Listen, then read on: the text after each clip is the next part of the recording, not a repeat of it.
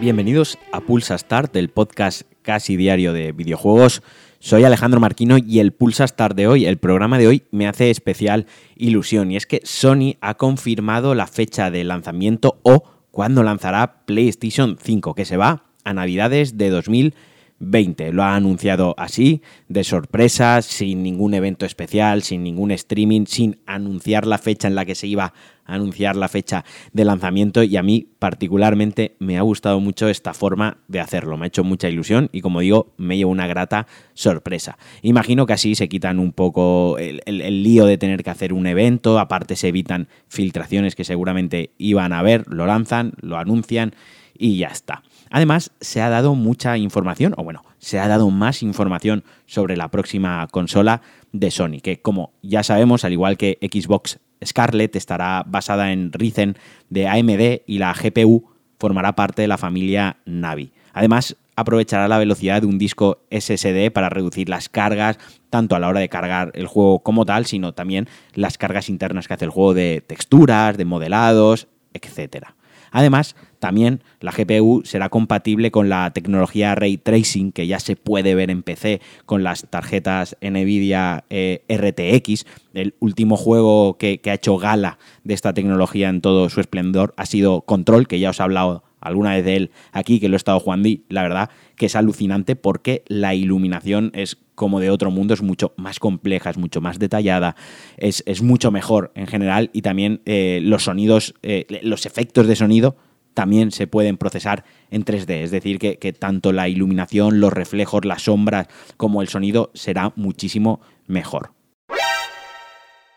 Y hablando del disco duro SSD, no solo reducirá los tiempos de carga, sino también se ha hablado de eficiencia y se ha utilizado Spider-Man, el último juego de Insomniac, para ejemplificar a lo que se referían. Como ejemplo, decían que cierto contenido del juego se duplicó hasta 400 veces dentro de los discos o dentro de los archivos que te bajabas y comparas el juego digital para que esos archivos al estar duplicados fuesen más fáciles de encontrar, fuesen más rápidos de encontrar cuando la consola intentaba cargar ciertos datos. De esta manera con el SSD se elimina esta necesidad porque al ser más rápida la velocidad de transferencia de datos no hace falta duplicar tantas veces ciertos archivos, por lo que además de cargar más rápido se ahorra espacio.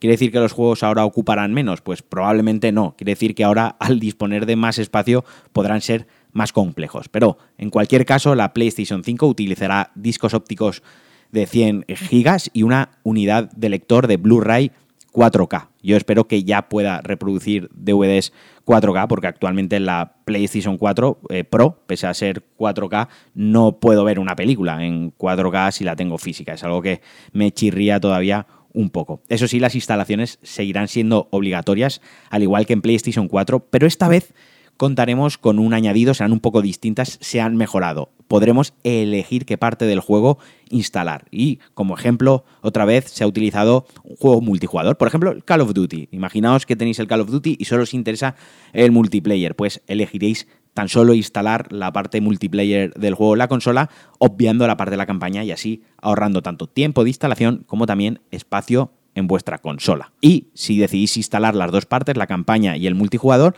pues llegado a cierto punto, cuando os paséis la campaña, podréis borrar solo esa parte y mantener la otra. A mí esto me parece bastante guay.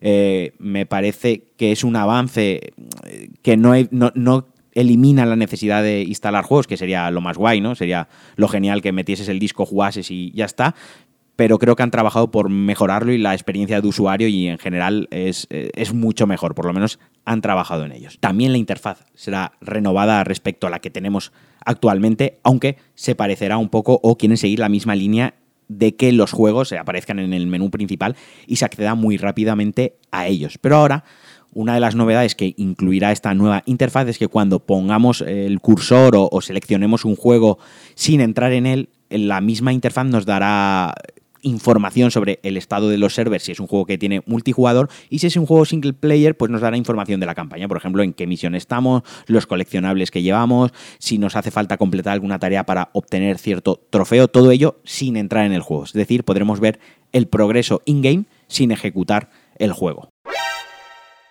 El DualShock también se revisará, como ya es habitual, cada versión de PlayStation viene con su propia versión de DualShock, y en este caso es el DualShock 5, que nos llegará con gatillos adaptativos con varios niveles de resistencia. Esto servirá pues para simular, por ejemplo, el pedal de aceleración de un juego, por ejemplo, cuando tensemos un arco o la dureza de un gatillo de un arma al disparar. También habrá feedback áptico en los agarres izquierdos y derechos del pad, algo similar a cómo funcionan los Joy-Cons de la Switch. El altavoz del pad también se verá mejorado y por lo que comentan, el mando responderá a ciertos elementos in-game. Por ejemplo, si estamos corriendo sobre hielo, pues la respuesta al mando será más rápida o si sin embargo, entramos en una zona de barro, le costará más moverse, los sticks, los botones, costará más que respondan a nuestras, eh, nuestros movimientos con los dedos para así darnos ese feedback. A mí me parece muy guay, muy interesante, aunque por lo general soy bastante conservador, me, considero bastante tradicional en cuanto a mandos se refiere. Soy de los que incluso desactiva la vibración de los mandos, desactivo todos los sonidos y todas las historias. Yo quiero que un mando sea eh, para jugar y que no. Quiero que la experiencia me venga de la pantalla y no de mis manos. Y también como cabe de esperar, pues la batería será de mayor capacidad. También se ha trabajado un poco en la eficiencia del mando porque pues con todos estos motores ápticos y todas estas mejoras, pues tienen que trabajar en que el mando o al menos la batería, si no dura más, sea de mayor capacidad para que dure lo mismo que ahora dura un DualShock 4. Y hasta aquí la información que se ha dado. Veremos si en los próximos eventos de Sony se muestra la consola ya físicamente, se muestra el mando, si eh, concretan esa Navidad 2020 en alguna fecha y sobre todo si concretan el precio y los packs de lanzamiento, a ver con qué juegos sale la consola, aunque aquí ya todos somos conscientes de que va a haber juegos que los vamos a jugar en PlayStation 4 y que volveremos a pagar por ellos en PlayStation 5, vaya eso ni cotiza que The Last of Us 2, por ejemplo, va a salir en ambas consolas, que Death Stranding seguramente salga en ambas consolas, de hecho eh, se ha estado hablando de que Bluepoint, el que los encargados de desarrollar el remake de Shadow of the Colossus, que también salió muy muy bien, están trabajando en algo para PlayStation 4, pero no han concretado nada. Así que, pues bueno, es posible que luego ese mismo estudio, cuando acabe con ese Demon Souls rumoreado, aunque no se ha confirmado para Play 4, se ponga a trabajar en adaptaciones para PlayStation 5. Aunque yo, honestamente, también espero que no nos hagan pagar dos veces por el mismo juego, ¿no? Yo lo que espero de PlayStation 5 es que yo meta un juego de PlayStation 4, se baje la mejora de pack de textura, se baje ciertos presets, ciertos add-ons que haga que el juego se vea mejor y ya pueda jugar a él, ¿no? Un poco al estilo de la retrocompatibilidad de Xbox One con, con 360, ¿no? Que hace que los juegos se vean un poco mejor. Yo espero que vaya por esa línea y no sea un sacacuartos. De lo contrario, me van a sacar los cuartos. Ya os lo digo también. No, caretas fuera, pagaré las veces que haga falta por, por ciertos juegos. Y bueno, hasta aquí el Pulsa Start de hoy. Espero que os haya gustado. Espero que tengáis las mismas ganas que yo de recibir la PlayStation 5. Siempre hace ilusión hardware. Estrenar consolas es algo que pasa cada 6, 7, 8 años. Así que es un gran evento. Yo por lo menos lo recibo con muchísima ilusión. Os mando un fuerte abrazo. Espero que estéis pasando una buena y nos escuchamos en el próximo Pulsa Start. Adiós.